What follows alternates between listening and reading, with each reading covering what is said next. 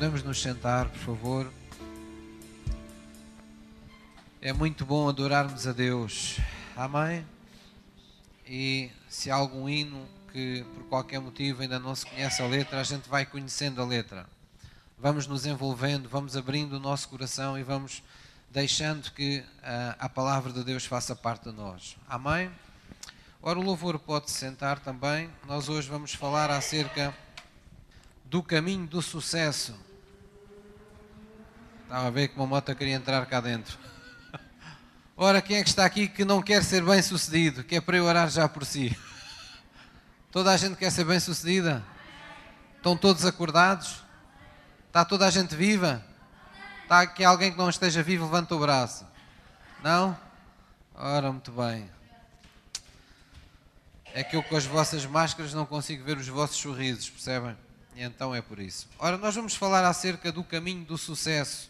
Toda a gente, eu comecei por brincar, mas na verdade todos nós desejamos ser bem-sucedidos, todos nós queremos ser bem-sucedidos em, em tudo em nossa vida, enquanto parte que somos de uma família, enquanto cidadãos, enquanto, sei lá, enquanto cristãos, enquanto uh, pessoas que têm uma vida profissional, uh, entre os nossos amigos, na nossa comunidade, todos nós queremos ser bem-sucedidos, queremos uh, certamente ter uma, um percurso e, e, situações na nossa vida que nos deixem orgulhosos e que nos, e que nos deem gozo para viver e que nos deem propósito para viver.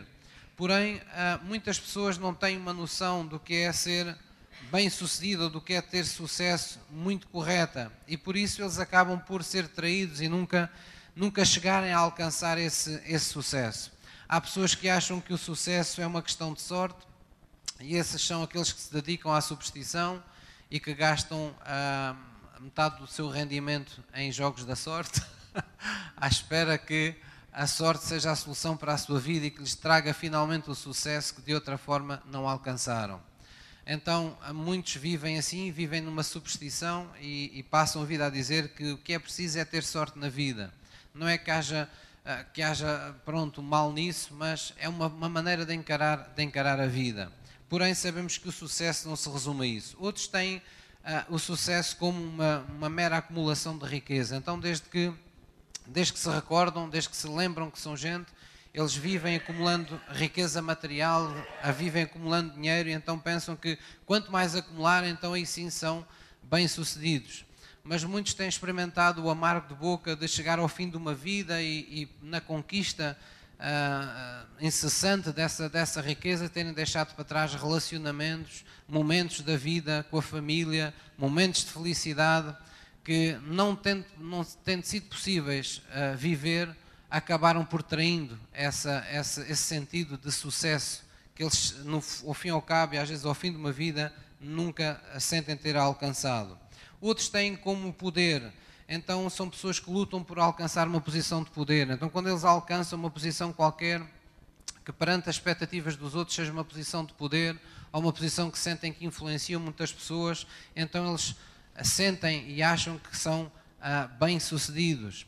Há pessoas também que pensam que o sucesso tem a ver exclusivamente com eventos, então andam à procura de eventos e de momentos únicos em que, a partir dos quais eles possam dizer agora sim, agora estou em condições de ser, ser uma pessoa, uma pessoa bem-sucedida. E de facto todas estas ideias podem-se dizer que têm algo de sucesso, mas são sempre incompletas, porque não têm uma visão bíblica da vida. Uh, há também aqueles que nós chamamos de famosos, uh, são aquelas pessoas que confundem sucesso com notoriedade. Então, eles tiverem a admiração, se tiverem a atenção de muita gente, eles sentem-se bem-sucedidos. Porém, nós estamos aqui na, na casa de Deus e, estamos aqui, estivemos a adorar a Deus e vamos continuar a fazê-lo. E a razão porque nos, nos, estamos aqui é porque somos cristãos, é porque temos em Cristo a nossa referência. Então vamos aprender com Jesus realidades que fizeram parte da sua vida, que podemos considerar em Jesus o modelo do nosso sucesso. Nós seguimos um sucesso bíblico, um sucesso que nos é dado pela pessoa de Jesus Cristo. Amém? Então, esse sucesso passa por cada um de nós, antes de mais, conhecer o propósito da sua vida. Não há coisa mais triste que é nós vivermos sem conhecer o propósito da nossa vida. Quer dizer, a vida, temos a sensação que a vida passou por nós e nós não a vivemos, não soubemos nunca em nenhum momento, não tivemos consciência para o que é que nós tínhamos nascido, para o que é que nós viemos a este mundo. Então, nós, quando temos um propósito, nós temos um sentido para a vida.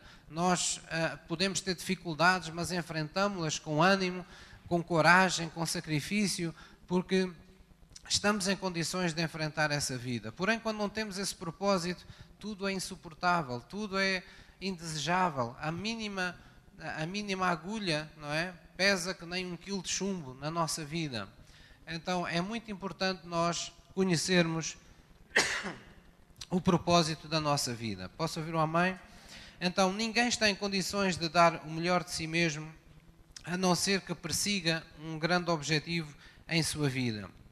E todos nós temos uma vocação, todos nós temos alguma coisa verdadeiramente uh, especial para o qual nascemos. Sabemos que somos seres que temos muitas coisas que envolvem a nossa vida, há múltiplos propósitos divinos na nossa vida, mas há sempre algo que nos marca mais, há sempre algo que, quando temos a oportunidade de chegar ao fim de uma vida e olhar para trás, perceber, olha, foi para isto que foi para isto que eu nasci, ou valeu a pena ter vivido porque eu hoje percebi que a minha vida fez sentido porque consegui isto, ou consegui aquilo, ou consegui passar, ou consegui ser usado por Deus em, em, na vida de alguém.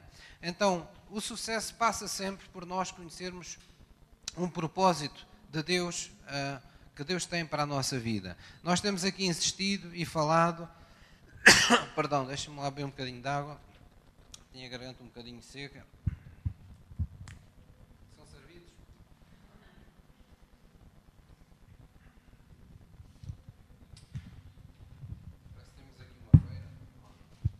Ora, então esse propósito, é, esses propósitos que nós temos falado de Deus, nós temos aqui relembrado vez após vez, porque não queremos que vocês apenas fixem estes propósitos, queremos que estes propósitos comecem de facto a serem os propósitos da nossa vida. Isto não é uma coisa para a gente termos a termos, ah, é verdade, aqueles cinco propósitos quais são? Não, Deus espera que chegue um tempo em que eles façam parte das suas prioridades, em que eles já façam parte da forma como você, eh, com intenção, gasta as suas energias, gasta, por assim dizer, o tempo da sua vida. Então sabemos que Deus nos criou, antes de tudo, para adorar a Deus. Tudo em nossa vida tem um, um fim de adorar a Deus. Então devemos viver com esse propósito na vida. Devemos viver com um propósito na vida também de aprender a amar as pessoas não é nós vivermos sem paciência para as pessoas, mas é aprender a amar as pessoas. Todos nós temos pessoas que nos custam a amar, ou pessoas que não são tão fáceis de amar, seja no trabalho, seja na comunidade, seja um vizinho, seja um, até pode ser um irmão na igreja com quem não nos damos assim tão bem. Mas nós temos forçosamente que aprender a amar. Porquê? Porque alguém pagou um preço demasiadamente alto para que nós fôssemos capazes de amar todas as pessoas. Amém? Então nós temos que perseguir esse, esse propósito de vida. E todos nós temos, conforme já aqui disse, uma missão. Todos temos um ministério. Há coisas que Deus vai querer fazer através da sua vida para com a sua igreja que não vai fazer através de outras pessoas. Há coisas que Deus vai fazer através da sua vida em relação às pessoas que estão no mundo para que conheçam Deus, para que sejam abençoadas por Deus, que não, Deus não vai utilizar outra pessoa, vai utilizá-lo a si individualmente. Porquê? Porque tem esse propósito para a sua vida. E todos nós fomos chamados também a ser, de alguma forma, parecidos com Jesus. Fomos chamados a caminhar em nossa vida num, naquilo que a Bíblia chama de santificação. Santificação é um processo no qual Deus nos quer achar quando vier buscar a sua igreja. É um processo, não é um estado final. A santificação dura todo o tempo que nós tivermos aqui nesta terra. Ela começou quando entregamos a vida a Jesus, mas todos os dias é tempo de santificação.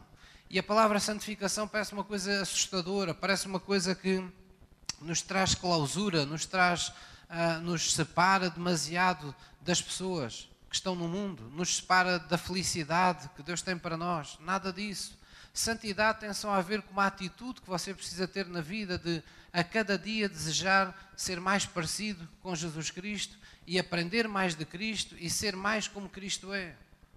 tem a ver com você estar absolutamente comprometido para que Deus vá retirando aos poucos de dentro de si o que, do, o que o mundo deixou que não presta dentro de si e possa acrescentar coisas que sejam motivo da sua alegria, da sua felicidade. Deus não nos quer, não nos está a formar para sermos santos, desculpem uma expressão, uh, como estátuas, para sermos colocados num nicho qualquer e estarmos ali estáticos. Não, Deus pôs toda a sua vida em nós. Jesus disse: Eu vim para que a vossa vida não seja uma vida qualquer, uma vida desprezível, uma vida apenas suficiente. Eu vim para vos dar uma vida com abundância.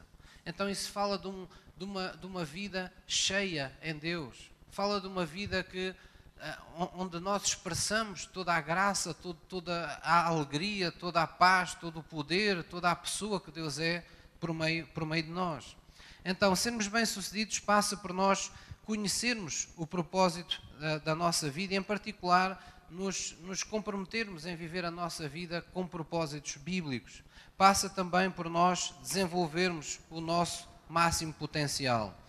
Irmãos, Jesus foi a pessoa que Deus escolheu para vir a esta terra e a Bíblia diz que um, o propósito de Jesus pode ser entendido de muitas formas uh, na Bíblia, embora seja sempre simples. Jesus veio para salvar o que se havia perdido, mas há uma passagem particularmente feliz que eu gosto na Bíblia que diz que Jesus veio restaurar todas as, todas as coisas nos, nos céus e na terra à sua condição original na presença de Deus. Então, quando Jesus veio à terra, ele veio restaurar-nos, digamos, à nossa posição. Uh, à nossa posição original, à vontade original de Deus para a nossa vida. E é por isso que fomos redimidos. Redimidos é recolocados de novo numa posição de onde havíamos caído enquanto humanidade. Então Jesus veio para nos restaurar essa, essa condição. E aquilo que Jesus nos disse, essa pessoa que nos veio restaurar à condição original de Deus, ele nos disse que nós viemos a este mundo para dar muito fruto foram palavras de Jesus. Quer dizer que nós não existimos na Terra apenas por existir, apenas para consumir recursos, apenas para esperar pelo dia da morte ou esperar pelo, pelo dia em que Jesus virá. Nós estamos na Terra porque Deus tem propósitos a cumprir através da nossa vida e cabe-nos a nós procurar, buscar na presença de Deus esses propósitos. Eles não deixam de ser menos importantes com o decorrer da nossa vida. Não é por termos 60, 70, 80 ou 90 anos ou 100 anos que a nossa vida deixou de ter propósitos, que a nossa vida deixou de ter importância. Há por vezes essa mentira. Nós, por vezes, e as pessoas que, que têm essa experiência, mais do que eu, obviamente, que não cheguei a, a, tanto, mas as pessoas que já chegaram a essas idades muitas vezes experimentaram o desprezo ou a desconsideração das pessoas que mais amavam e foram interiorizando a ideia de que a sua vida, se calhar, já não é assim tão importante, já estão-se a preparar para outra, para outra etapa da vida. Mas quem é que vos disse essa mentira? Deus nos criou com propósitos, Deus tem propósitos para a nossa vida. Há coisas que Deus quer continuar a fazer através da nossa vida que não tem para outras pessoas, é para fazer através de nós. Então nós temos que permitir que Deus restaure esse, esse, esses princípios no nosso coração, porque ser bem-sucedido é uma realidade para todas as idades, para todos os momentos da nossa vida. Então, voltando atrás, o sucesso com Cristo passa por nós conhecermos o propósito da nossa vida, passa por nós desenvolvermos o potencial máximo da nossa vida, porque Jesus veio para nos dizer que nós existimos para dar muito fruto. Então precisamos acreditar na capacidade que Deus nos deu. Amém? Qualquer que seja a nossa idade, quaisquer que sejam as nossas limitações físicas, psíquicas, mentais, motoras, o que quer que, o que seja, académicas, não importa. Deus diz que veio com esse propósito. Ele diz que quando Ele é por nós, nós tornamos capazes de fazer proezas. Nós devemos parar a fazer proezas com Deus. Se calhar nem todos nascemos para para fazer uma, uma, uma, grande infraestrutura, uma grande obra pública, ou sei lá, ou fazer uma, um, ser um cirurgião uh, de, de, de nome, não é? Que faz operações fantásticas que só alguns fazem. Talvez não, nós não nascemos para isso. mas nós podemos fazer com que a maior de todas as operações aconteça no coração da mais pequenina pessoa que estiver perto de nós, por meio de Jesus Cristo. Se simplesmente convidarmos essa pessoa a entregar a vida a Jesus. Nós podemos não ter a capacidade de sermos visionários ao ponto de sermos uma pessoa que uh, seja tenha o um nome numa rua do país por ter, uh, sei lá, ter influenciado muito uma, uma nação na, na, na sua, no seu aspecto visual.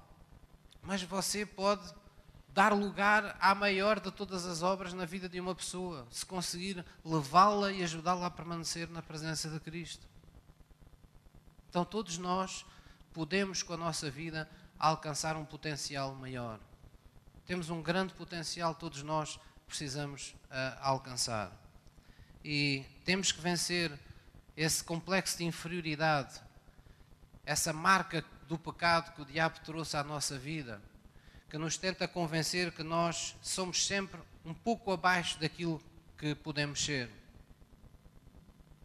Para nós atingirmos o nosso potencial, nós precisamos de iludir, precisamos de vencer esse complexo de inferioridade que às vezes temos perante nós mesmos, perante a sociedade, perante a família, não é?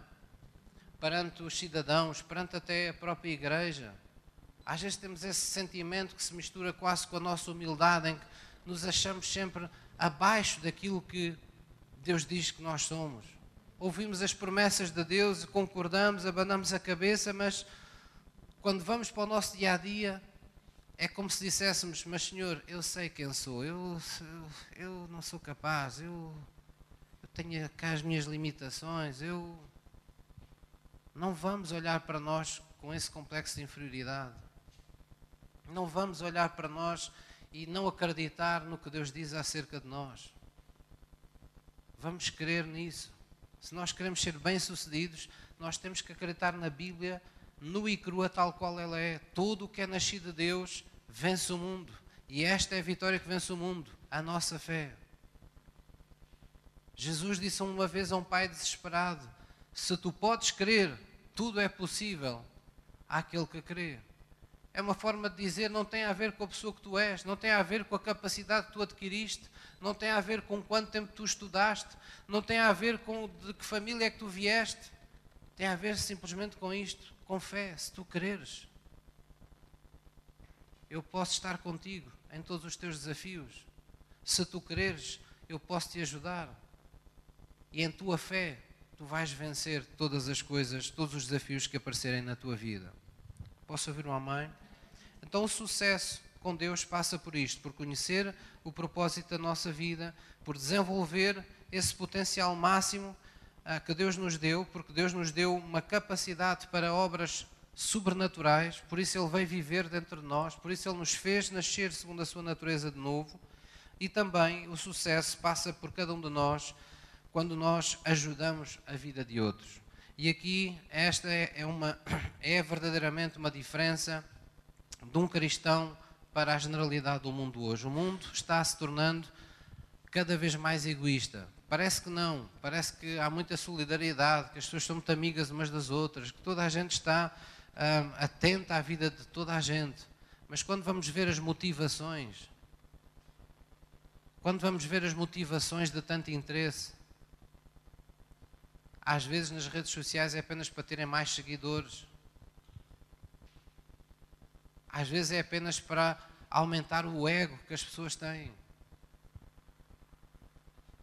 se nós não cuidarmos desta realidade, se nós não colocarmos na equação da nossa vida os outros, a nossa vida vai ser sempre uma flor que nunca, da qual nós nunca vimos a verdadeira beleza. A nossa vida vai ser sempre uma coisa insípida, superficial, desinteressante, porque a vida é por definição uma atribuição coletiva de Deus. Deus não deu a vida a uma pessoa, Deus deu a vida a um povo. Deus no deserto não guiou uma pessoa, Deus guiou um povo. Deus vem buscar não um crente, não o melhor de todos os crentes, Deus vem buscar uma igreja.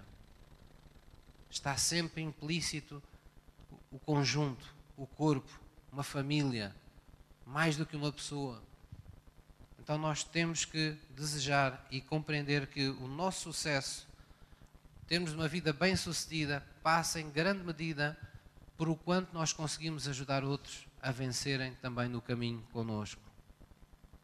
Nós precisamos de permanentemente semear nos outros aquilo que vamos escolhendo na nossa vida. Nós precisamos de muitas respostas que os outros trarão à nossa vida. Nós encalharemos em situações, em esquinas da nossa vida em que precisaremos que outros nos tirem desses becos em que nos colocamos na nossa vida. A vida envolve sempre mais alguém além de nós. Posso ouvir o amém? Então vamos ver que Jesus cumpriu estas, estas realidades. Vamos abrir em João 3,16 e vamos ver que Jesus é o modelo desta pessoa bem-sucedida aos olhos de Deus. Isto não é uma doutrina de, enfim, de livros de psicologia barata que nós fomos aqui encontrar à pressa. Isto é, são realidades da vida de Jesus que nós precisamos aprender. João 3, versículo 17. Vamos ver, de acordo com aquilo que acabámos de falar, que Jesus era alguém que conhecia o propósito da sua vida na terra e não se, não se cansou de o anunciar. Sempre o anunciou por diversas vezes. Esta é apenas mais uma de tantas passagens onde podemos ver isso. João 3, versículo 17. Jesus conhecia o propósito da sua vida. Ele sabia, ele sabia de onde tinha vindo, o que estava aqui a fazer e para onde ele ia quando terminasse a sua missão. João 3,17 diz assim: Jesus disse, porque Deus enviou o seu Filho ao mundo. Era Jesus que estava falando a João. Porque Deus enviou o seu Filho ao mundo, não para que condenasse o mundo, mas para que o mundo fosse salvo por ele. Deus enviou o seu Filho ao mundo, não para que condenasse o mundo, mas para que o mundo fosse salvo por ele. Este era o propósito da sua vinda. Quando nós dizemos que somos cristãos, nós estamos dizendo que somos como Cristo. Somos pessoas que estamos na terra não para pôr tropeços na vida das pessoas, não para sermos, não estarmos do lado dos que acusam, mas para estarmos do lado que trazem soluções à vida das pessoas. Orando por elas, falando-lhes o Evangelho, orando a Deus para que se manifeste, para que, para que tudo aquilo que está bloqueado na vida das pessoas seja desbloqueado. Dando a palavra de Deus, essa palavra que, uma vez recebida, pode salvar a alma das pessoas para toda a eternidade. Posso ouvir um amém? Então Jesus conhecia o propósito da sua vida. Vamos abrir em Hebreus 5, versículo 8 e vamos ver rapidamente em duas ou três passagens bíblicas, há muitas mais, como é óbvio, que Jesus desenvolveu o seu potencial máximo. Quer dizer, Jesus veio a esta terra com esse intuito de dar muito fruto, de dar todo o fruto que o Pai esperava dele. Mas Jesus não, não teve uma infância, por assim dizer, uh, como é que eu hei de explicar? Uma infância facilitada, uma infância excessivamente mimada, despreocupada. Não, Jesus desde muito de tenra idade, ele cresceu segundo o propósito da sua vida. Um dia a sua mãe Maria andava à sua procura como uma criança, ele parecia que se havia perdido, e lá foram encontrá-lo no templo, falando aos mais velhos, aos anciãos. E quando ela chegou lá e disse: Filho, tu estás aqui? E ele disse: Não sabes que eu vim, é preciso eu falar das coisas do meu pai. Ele ainda era criança, mas já era imbuído de um verdadeiro propósito da sua vida. Em Hebreus 5, versículo 8, diz-nos que assim que ainda que era filho, ainda que Jesus era filho de Deus, leia comigo, aprendeu a obediência por aquilo que padeceu. E sendo ele consumado, veio a ser a causa de eterna salvação para todos os que lhe obedecem. Jesus não levou as coisas por menos, não é? Ainda que era filho de Deus, diz que ele aprendeu a obedecer por aquilo que padeceu. Ele cresceu desde tenra idade, sabendo que o sofrimento era algo que ia fazer parte de toda a sua vida. Mas nem isso o fez merecer, porque ele sabia que era sofrendo, que ele ia aprender a obediência que lhe traria um grande galardão. Nós muitas vezes vivemos fugindo de todas as formas de sofrimento, mas há sofrimentos que são chamados sofrimentos de Cristo, que nós não nos devemos desviar deles, porque precisamos deles para nos tornar na pessoa que Cristo se tornou. E é por isso que a Bíblia diz: se Cristo, se com Cristo padecemos, com Ele seremos também glorificados. Amém? Vamos abrir em Lucas 2, Lucas 2, versículo 52, no início do Evangelho de Lucas. Nós vamos ver aqui uma, uma passagem que nos fala de como Jesus cresceu e como era uma, uma criança que crescia de uma forma perfeita. Era como foi como que uma semente lançada à terra que cresceu sempre na sua máxima força. Lucas 2, versículo 52.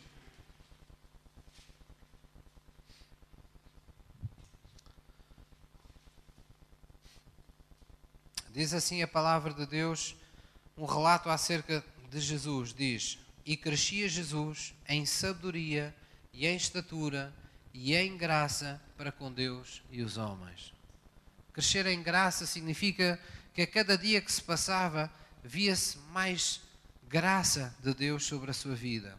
Via-se que Deus era, cada vez mais as pessoas percebiam que Deus era com aquela pessoa.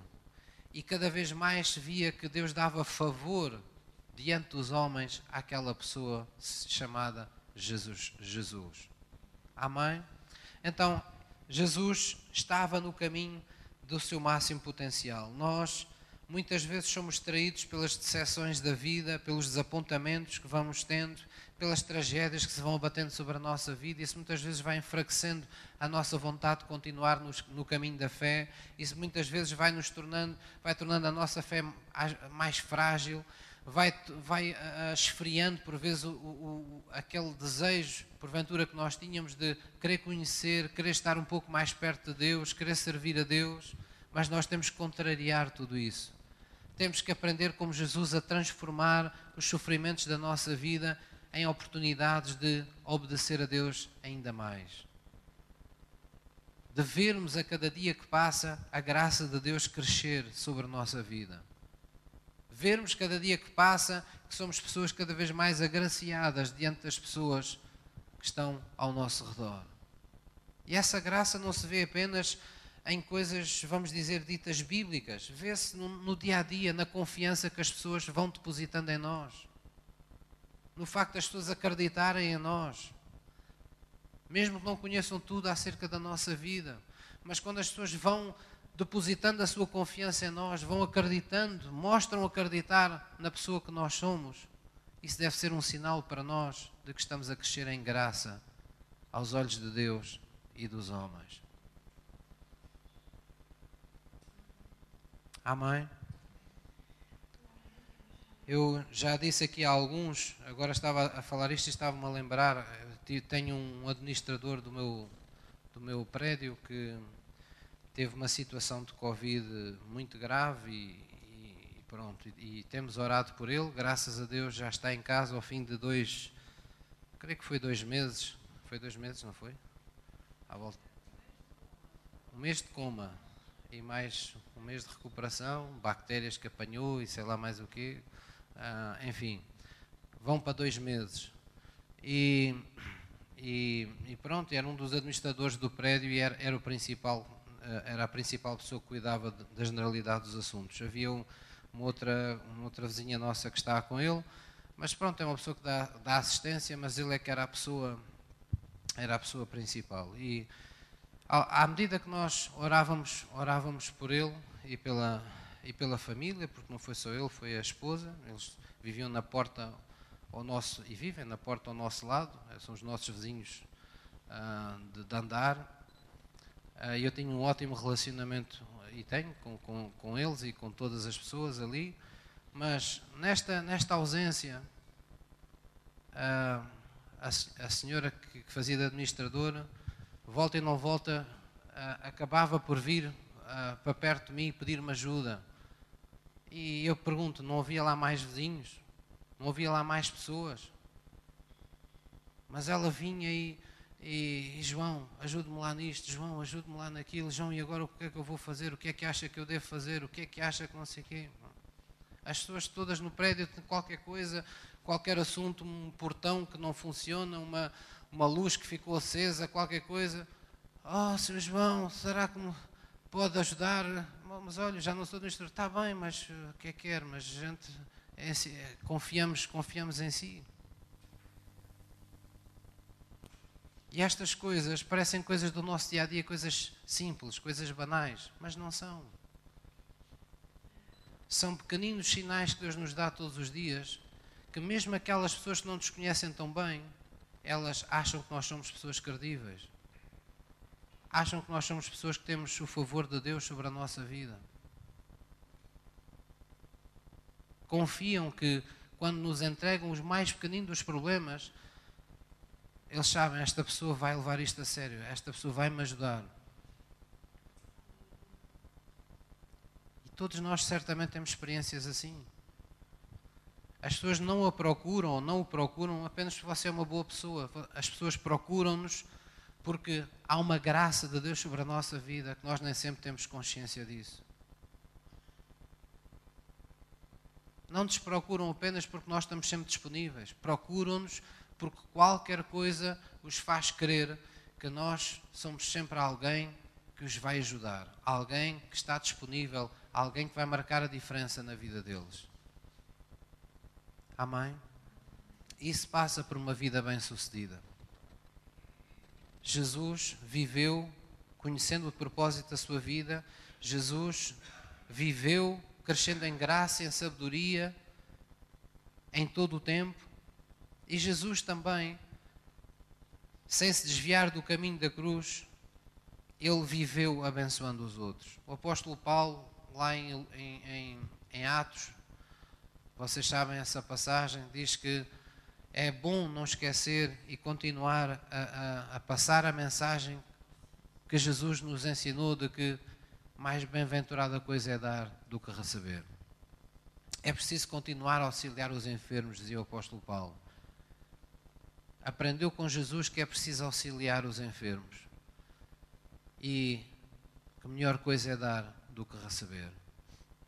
Por outras palavras, isto fala de que Jesus era uma pessoa que vivia sem se desviar da cruz, do plano do Pai, sem se desviar daquilo que ele tinha que cumprir enquanto cordeiro pascal, que era ser entregue ao sacrifício. Ele podia ter feito como muitas pessoas fazem as, as obrigações ou as coisas que sabem que são da vontade de Deus, cara à moada, tem que fazer assim, porque queria fazer de outra maneira, mas é assim que a Bíblia diz, é assim que eu tenho que fazer. Mas não, Jesus não desviava o seu olhar das pessoas, porque as pessoas eram a razão do seu sacrifício. Entenda a sua vida desta maneira, como um sacrifício vivo na terra pelas pessoas que estão à sua volta. Não quer dizer que você se vai anular por completo, mas entenda que você ser uma pessoa bem-sucedida aos olhos de Deus é ter no, no, seu coração tão grande, tão grande, que caiba lá as pessoas que Deus colocará ao redor da sua vida para você os ajudar. Amém? Obrigado pelo vosso amém fervoroso. Então diga à pessoa que está ao seu lado, mesmo com máscara, olha o sucesso de Deus, teres uma vida bem sucedida, está ao teu alcance. Amém? Agora vamos falar de coisas um bocadinho mais práticas. O sucesso está ao alcance de todos e ele tem tudo a ver com aquilo que nós nos propomos fazer em cada dia. O sucesso tem tudo a ver com aquilo que nos propomos fazer em cada dia. Há uma, uma, uma situação que é, que é a seguinte: muitas pessoas vivem esta vida ah, pelo momento. E quando eu digo pelo momento, não é não quero, não quero que interpretem errado, no sentido de viverem o presente, não. É viver pelo momento no sentido que andam ao sabor das circunstâncias. De alguma forma foram pessoas que cresceram sem metas na vida, cresceram sem agenda na vida, cresceram sem prioridades na vida, cresceram sem, sem ter uma parte ativa em decidir onde vão investir as suas energias, os seus dons, os seus recursos, o tempo da sua vida. Então, elas, sem querer, porque não tomaram iniciativa na sua vida de trabalhar no, no, no, no, propósito divino que Deus tinha para a sua vida, elas tornaram-se bombeiros, foram feitos bombeiros voluntários à força. E o que é um bombeiro voluntário à força? É, é quando nós passamos a vida a acudir às emergências da vida. Seja para ir a correr para pagar a água, a luz, eh, o que for, seja para acudir às emergências dos outros. Não é? não é que seja mau ajudar os outros quando precisam, mas o que eu quero dizer é que se nós não uh, verdadeiramente não tivermos uma, uma agenda, não tivermos um, uma, não seguirmos uma prioridade, não tivermos um, um propósitos pelos quais nós nos, nos possamos determinar aquilo que é importante, aquilo que é imprescindível na nossa vida, aquilo que é secundário, nós vamos acabar o tempo todo apenas como socorristas, apenas a, a, a, como bombeiros a, portanto, a apagar incêndios, a apagar fogos. Chega ao final de um dia, ao final do outro, e alguém nos pergunta o que é que tens estado a fazer? Olha, não sei muito bem, uh, o que é que eu tenho estado a fazer? Olha, ontem ajudei aquela situação, ontem estive a fazer aquilo que tinha que ser feito naquela hora, olha, aquilo que tinha aquele prazo para acabar. E a vida parece que é só um acudir de situações e de aflições. Ora, se nós queremos ser bem-sucedidos, nós temos que superar, temos que subir um, um, passo acima daquilo que são as emergências da nossa vida e temos que uh, verdadeiramente compreender que é no que nos determinamos a fazer no presente que uh, nos tornamos bem-sucedidos. Muitas pessoas hoje não dão muita importância ao seu dia a dia, eles ficam a pensar no futuro é? Ficam a pensar, ah, um dia eu vou fazer isto, um dia é que eu vou fazer aquilo, ah, um dia ainda ter tempo para fazer não sei o quê. Dão muita importância ao futuro, mas desprezam o presente que está a decorrer na sua vida. E o sucesso tem exatamente a ver com as decisões que você toma hoje. E com a determinação com que se põe a fazer as coisas que você decide fazer hoje. A família que você vai ter no futuro, o casamento que vai ter no futuro, a vida profissional que vai ter daqui a uns tempos no futuro, a pessoa que você vai ser, o caráter que você vai ter, as conquistas que você vai alcançar lá mais à frente, começam hoje, nas decisões que você toma hoje e na sua determinação em fazer aquilo que decide fazer. Há muitas pessoas que não conseguem ser bem-sucedidas porque não tomam decisões. Habituaram-se desde tenra idade a que outros tomassem todas as decisões por eles. Então, nós temos que nos determinar a tomar decisões. Mas depois não podemos só tomar decisões, nós temos que. A nossa vida não pode ser um livro de planeamentos ou de planos adiados, não é? Porque também há esse tipo de pessoas. Há pessoas que põem-se a tomar, a fazer croquis, não é? Coisas, eu vou fazer isto, vou fazer aquilo, vou fazer. E depois fecham o papel, ou folha, ou livro, ou o que for, e já se esqueceram do que fizeram. No dia a seguir vão ter, ah, não, eu tenho é que fazer isto, isto, isto, isto. Ah, são pessoas que têm uma vida cheia de planos adiados. Alguns começam, mas nunca nada termina. Então é importante nós compreendermos que ser bem-sucedido passa por nós sermos pessoas que tomamos decisões quando temos que as tomar diariamente e, e, que levamos até ao fim as nossas decisões, que damos consequências às nossas decisões. Posso ouvir uma mãe?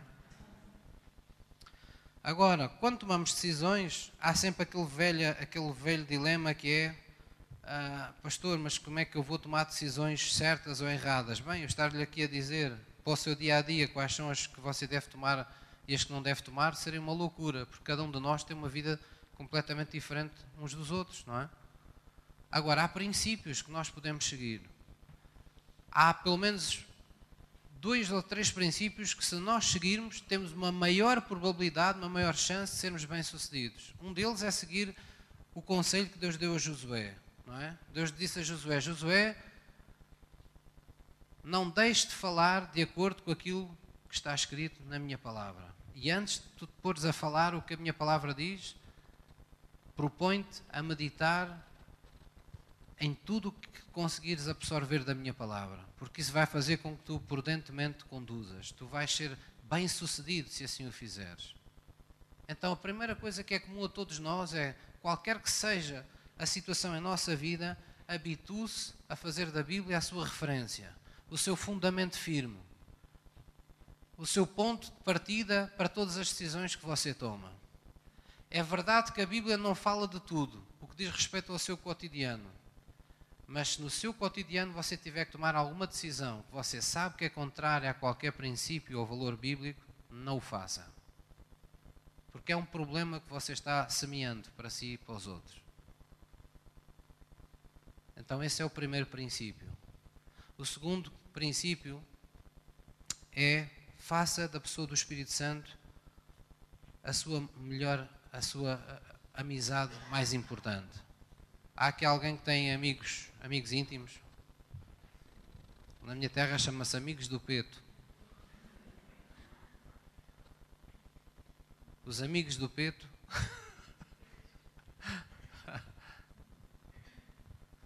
Por vezes há pessoas que têm amizades tóxicas, não é? Têm amizades com pessoas que não lhes fazem bem nenhum. Então, a pessoa do Espírito Santo é aquela pessoa com quem devemos ter a amizade mais importante. É aquela amizade que deve condicionar todas as outras na nossa vida. O Espírito de Deus, ao andar consigo todos os dias, ele vai lhe fazer sentir bem acerca das pessoas com quem você deve andar e vai lhe fazer sentir mal acerca das pessoas com quem você não deve andar. Ele vai fazê-lo sentir em paz com as decisões que você toma, que são da vontade de Deus. Ele vai fazer com que você se sinta desconfortável, com o espírito amarrotado, sempre que você toma decisões ou se inclina para coisas que não estão exatamente de acordo com aquilo que é o plano que Deus tem para a sua vida. Nós não conhecemos o plano todo que Deus tem para a vida de cada um de nós, mas nós podemos ter esta pessoa especial conosco, que conhece o plano você não precisa do mapa, você precisa do guia. Deus tem um mapa, mas você tem o guia. Tem a pessoa que o conduz. O Espírito Santo é aquela pessoa que diz: Não se preocupe, que eu sei onde é que tenho que o levar. Confia a tua vida nas minhas mãos. Eu, eu conheço o caminho.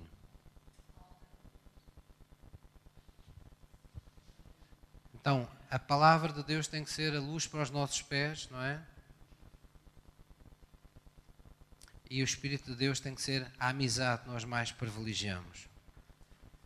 E que outro princípio é importante para que as nossas decisões no nosso dia a dia sejam acertadas?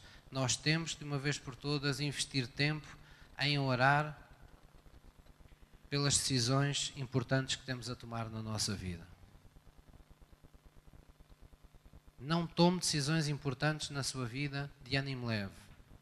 Não tome decisões estruturantes na sua vida.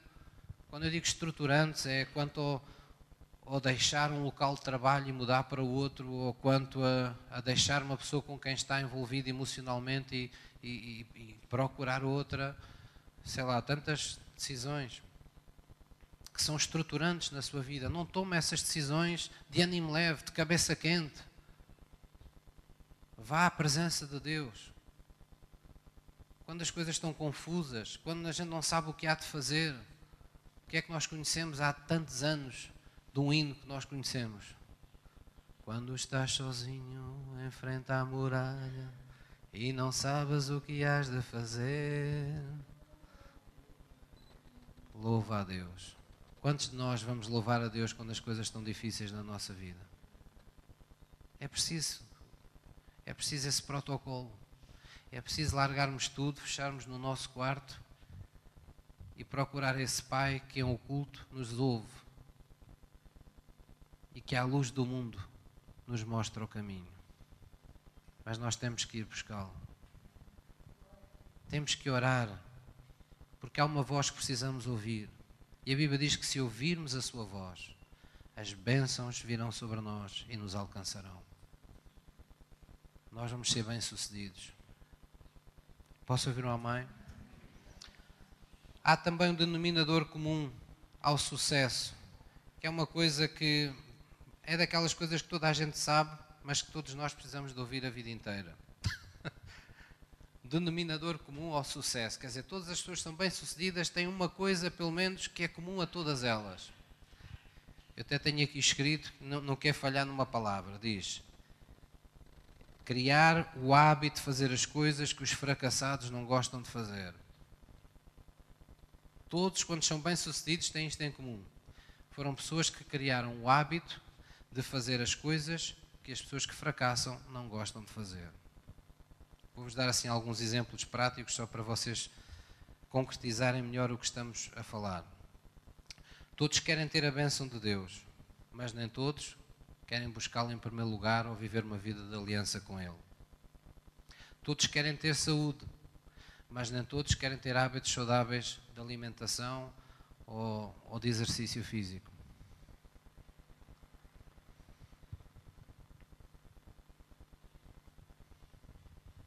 Eu já ando a chatear alguns de vocês por telefone. Já ando a chatear a minha mãe também lá embaixo no Algarve. Chatear no bom sentido. É? Porque as pessoas, quando chegam a uma determinada idade, custa muito andar, custa muito mexer.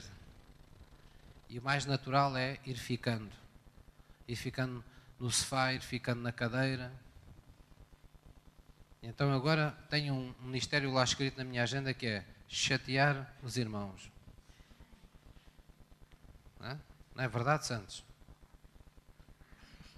Não é verdade, Esther? Hã? vocês não se riam que também vão ser chateados. E o que é que eu chateio em quê? Vá, vamos dar umas voltinhas, nem que seja, não consegue 100 metros, 50 metros, não consegue 50, 25, uma voltinha ao quarteirão, uma voltinha à casa, uma voltinha à rua, no jardim. Minha mãe diz-me, sim filho, a mãe vai fazer. No dia seguinte, então, já foste dar a voltinha? Ainda não, que estava, estava mau tempo, mas, mas eu vou fazer. Mãe, tens que sair, tens que dar uma voltinha, nem que seja aí no quintal, à volta da casa, dá três voltas. Faz como o Grande Prémio de Portugal, sem, sem, não tens a moto, mas vais a pé. Mas porque é que o pastor está a brincar com as pessoas? Não, estou saudavelmente, eu sei que é difícil. Mas saudavelmente, eu sei que se nós não adquirirmos hábitos, não, não, não exercitarmos as nossas pernas com o andar do tempo, nós vamos perder aquilo que não usamos. O que é que vocês acham que as galinhas deixaram de voar? Deixaram de usar as asas? É só comer milho, milho, milho. Então nós temos que usar, amém, as coisas que Deus nos deu. Parece que estou a ouvir. Pastor, deixe lá vir a minha idade, logo vai ver como é que é. Todos querem ter um belo jardim, mas nem todos querem cortar a relva. Eu lembrei-me deste exemplo porque eu era assim. Meu pai, eu queria que o meu pai pusesse relva quando ele era vivo, no, lá no, em casa, mas depois, quando era para cortar a relva, punha-me a andar mais cedo. É sempre assim. Crie o hábito de fazer as coisas que os fracassados não gostam de fazer. Todos querem ter o perdão de Deus, mas nem todos querem perdoar. Todos querem dinheiro, mas nem todos querem trabalhar. Muitas pessoas, quando chegam ao local à entrevista de trabalho, a primeira coisa que querem saber é: pagam subsídio de férias? Subsídio de Natal? O salário é bom? o trabalho é a última coisa que se quer saber, não é? Todos querem ter um bom casamento, mas nem todos querem investir tempo na relação conjugal. Todos querem colher, mas nem todos querem semear. Este é para os jovens. Todos querem ter boas notas, mas nem todos querem estudar. Então a sua vida jamais mudará até que mude alguma coisa que você faça diariamente. A sua vida jamais mudará até que você mude alguma coisa que você faça diariamente.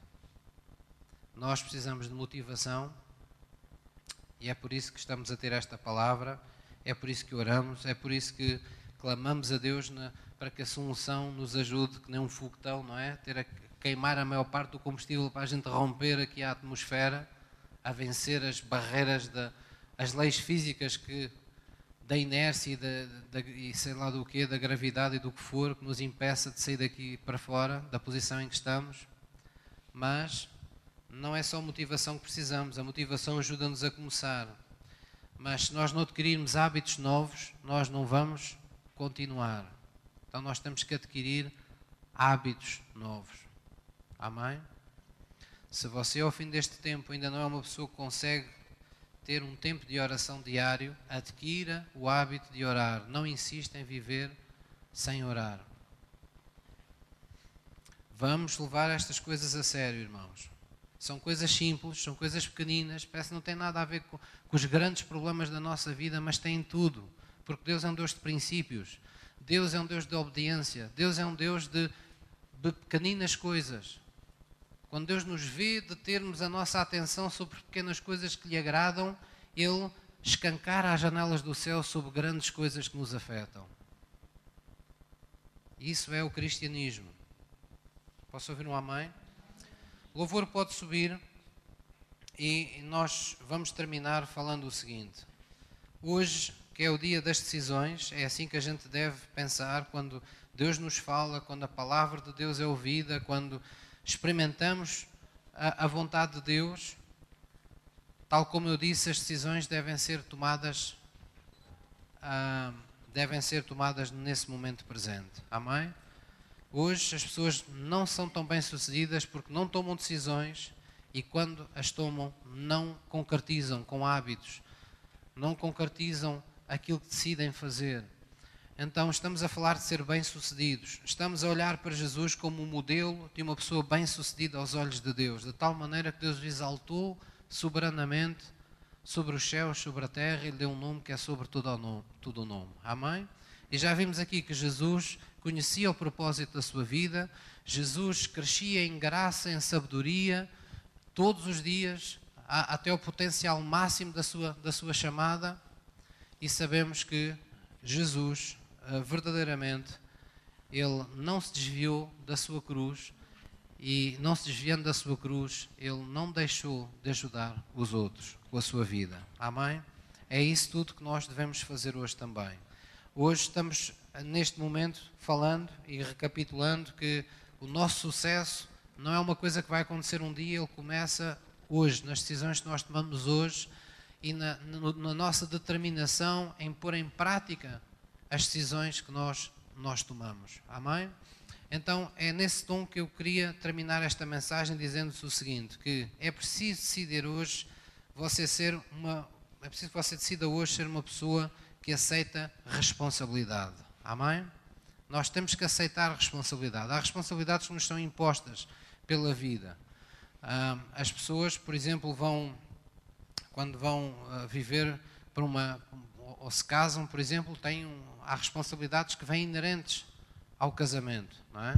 E, e quando as pessoas uh, fazem um, um, contratos, seja para, para, estar numa casa, há, muitas vezes há, um, há, há responsabilidades logo inerentes. Ou, ou, pagam a casa ao banco, ou, ou estão pagando uma renda, seja lá o que for. A pessoa quer ter água em casa, têm responsabilidades que lhes são impostas, que são inerentes. A pessoa assume um contrato, não é? Então tem que, todos os meses, ou, ou quando for o pagamento, assumir esse, essa responsabilidade. E é importante que haja em nós uma predisposição para aceitarmos responsabilidade. porque isso fala de maturidade. A maturidade não vem com a idade, a maturidade vem quando nós aceitamos mais e mais responsabilidade e aceitamos ser responsáveis diariamente. Amém? Então é preciso fazê-lo. É preciso decidir hoje também adotar, mais uma vez reforçar isto, adotar e praticar os princípios, os valores bíblicos que nós conhecemos. Não são coisas apenas para se ensinar às criancinhas ser fiel, ser honesto, ser verdadeiro, ah, ah, ser amoroso, viver no, no amor de Deus. Ou dizer que é preciso viver pela fé, que é preciso ter controle próprio, ou temperança. Isso não são coisas apenas que são desejáveis, são coisas que nós temos que adotar. Há princípios na palavra de Deus, há princípios na vida do reino ah, com Deus que nós temos que adotar para a nossa vida. Eles são tão dignas de confiança que perduram por gerações e, e funcionam em qualquer parte do mundo, porque são de Deus, são do mundo espiritual. Eles vão nortear, eles vão nos segurar quando a nossa vida estiver a vacilar. Foi isso que Jesus disse: aquele que ouve a minha palavra e, a pratica, assemelhá-lo-ei ao homem prudente que construiu a sua, a sua casa sobre a rocha. Vieram os temporais, vieram aqueles momentos que afetam a vida de todos, mas aquela casa não vai ruir, porque ela está firme sobre a rocha. Não está firme sobre aquilo que cada um acha. Está firme sobre leis fundamentais no mundo espiritual, princípios fundamentais no mundo espiritual que Deus nos manda observar e sobre os quais se compromete a agir a nosso favor. Posso ouvir um amém? Então é muito importante nós termos esta predisposição. Parece assim uma coisa muito óbvia, mas não é assim tão óbvia. Porque no nosso dia a dia nós somos todos os dias tentados a fazer as coisas à nossa maneira. E há crentes que ao fim de 10, 15, 20 anos continuam na altura das decisões, a tomar decisões à revelia de tudo o que conhecem da palavra de Deus. Não pode ser, isso tem que parar um dia. Porque senão os problemas não param de ser semeados, não param de aparecer que poderiam ser evitados. Já basta aqueles que a gente não pode evitar. Não vamos nós criar sabendo que podemos fazer melhor. Posso ouvir um amém? E vamos, como Jesus, crescer e melhorar diariamente. Vamos nos lembrar que a nossa força para vencer começa na nossa vida espiritual. Se você descobrir esse princípio tão simples, tão basilar da sua vida cristã, há tanta coisa que vai correr bem na vida tudo começa, a sua força, tudo começa na sua vida espiritual. Ter uma vida espiritual correta não significa que você tem que saber tudo da Bíblia, tem que ser um expert, um especialista, tem que saber todas as formas e mais algumas de oração. Não. Tem a ver com atitude, tem a ver com coração, tem a ver com humilharmos diante de Deus, tem a ver com sermos francos, sinceros no nosso relacionamento com Deus a nossa vida espiritual é lá que está o segredo para todas as, as coisas que estão sem resposta na nossa vida. Porque sabe quem é, que vai, quem é que vai resolver os problemas da nossa vida para os quais não temos resposta? É Deus. Mas para Ele entrar lá e resolver, nós temos que lhe abrir a porta da nossa casa, a porta do nosso coração, a porta da nossa vida.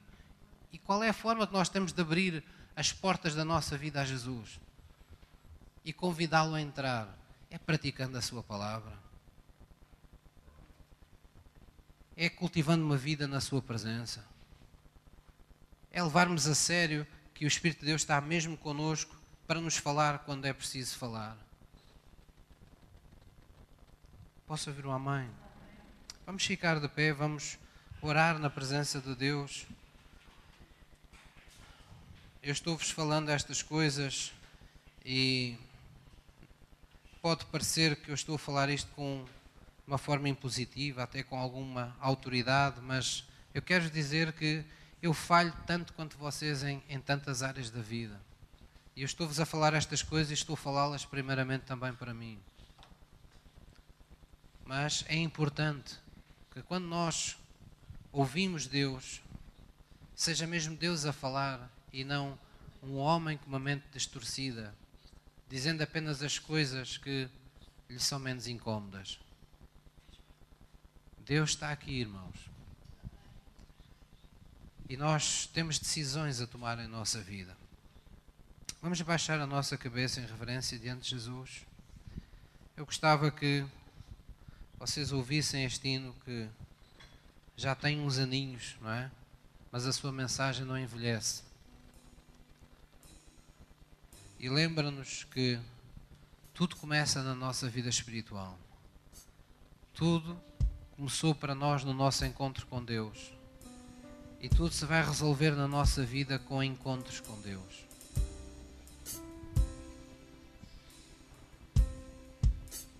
Então não importa que momento você esteja a passar na sua vida.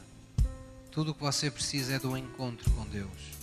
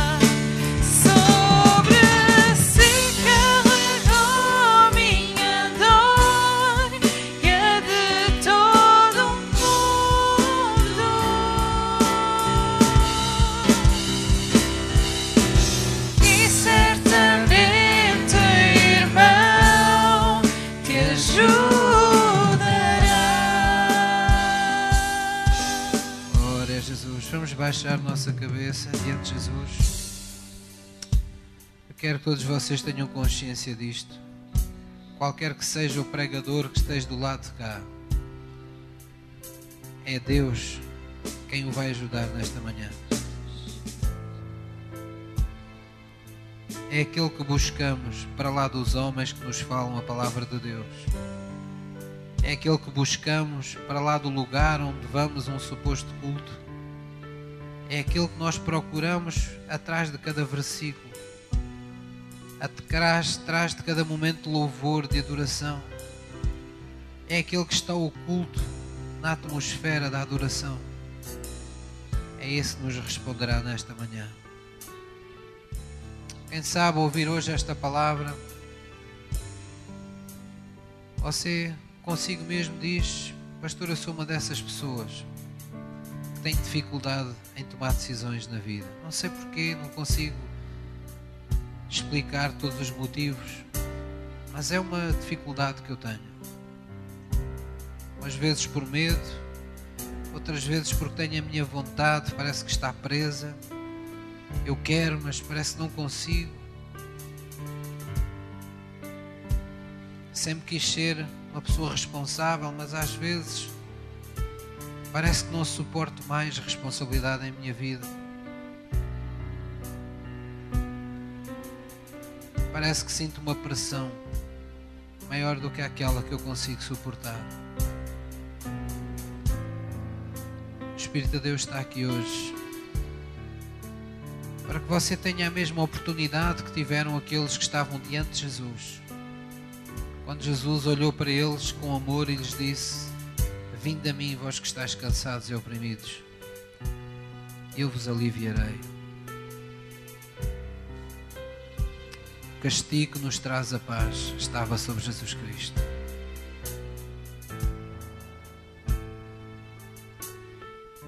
Deus vai libertar hoje a sua vontade. Deus vai trazer um bem-estar que você não tinha à sua alma. Vai lhe dar uma força férrea para você não ter medo de tomar decisões em sua vida. Deus está empenhado em que você seja uma pessoa bem-sucedida. E para que não falhasse, ele enviou a pessoa em que ele mais confiava, seu Filho Jesus Cristo, para que você conhecesse o propósito da sua vida, para que você conhecesse e experimentasse o quanto Ele o ama e percebesse que no poder desse amor Ele nunca o irá deixar. Nunca o irá deixar longe dele, nem prostrado diante do caminho que preparou para a sua vida mas ele precisa que você concorde com ele. Ele tem a mão estendida, mas ele precisa que você estenda a sua. Que você humildemente reconheça e clama a Ele neste dia. Deus não responde a quem não clama a Ele. Nós precisamos clamar. Como justos que somos, como pessoas limpas, justificadas no sangue de Jesus. A Bíblia diz que Cristo nos colocou de uma forma irrepreensível, sem culpa diante de Deus. Não por nenhuma obra que tenhamos feito, por nenhum bem que tenhamos cometido, mas exclusivamente pela graça. Porque alguém pagou um sacrifício maior. Alguém entregou sua vida na cruz para que a sua hoje não seja desperdiçada. Então, ore comigo nesta manhã e diga comigo, querido Pai, eu reconheço que Jesus me veio salvar. Obrigado, Senhor, pela minha salvação. Pois eu declaro mais uma vez que Jesus é o meu Senhor e é o meu Salvador. Neste dia, Senhor, eu quero entregar, colocar nas tuas mãos, mais uma vez, a minha alma. E diante de ti, Senhor, eu te quero dizer, Deus, que a minha vida não será desperdiçada. A minha vida não andará à deriva, porque ela tem um Senhor. Ela está num caminho. Ela está na verdade. Ela está cheia da tua vida. E por isso é com fé, Senhor, que eu coloco a minha vontade aos teus pés neste dia. E te peço que me dês a sabedoria, o discernimento, a força para tomar as decisões que se impõem na minha vida e para levar até ao fim todas as obras que tu queres começar em meu coração, em minha família, em minha comunidade, em minha igreja, para as quais contas comigo. Concede-me essa graça, pois eu vou viver segundo os teus propósitos. Eu vou viver na companhia dessa pessoa especial, desse outro consolador que tu me enviaste.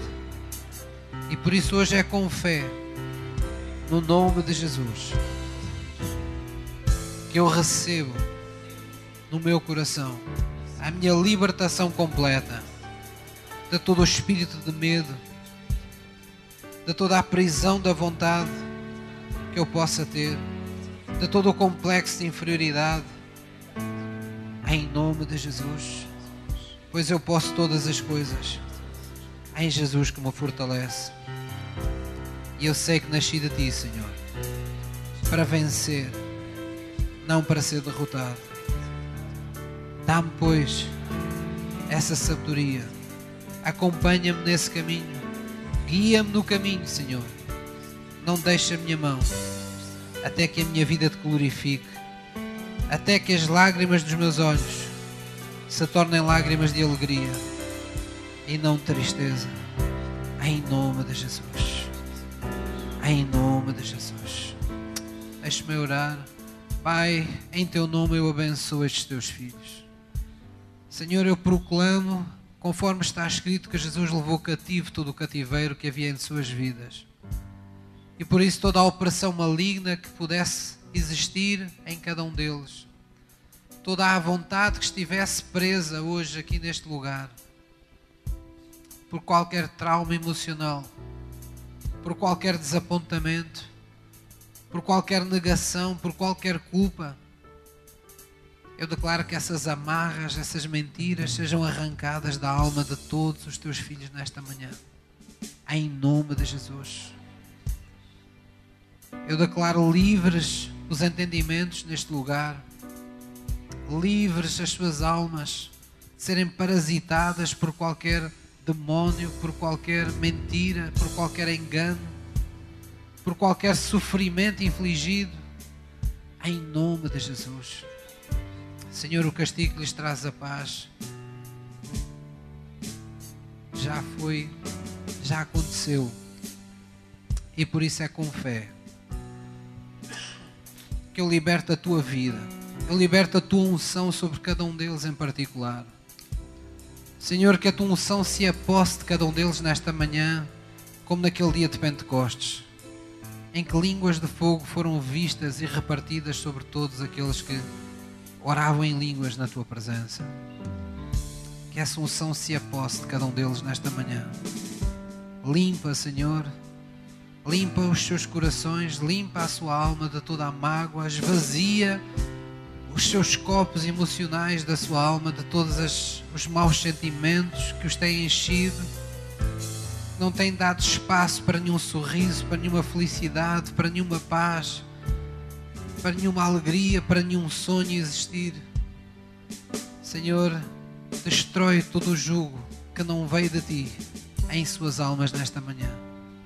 Eu concordo com o teu agir nesta manhã e te agradeço pelo mover do Teu Espírito Santo agora, em um nome de Jesus.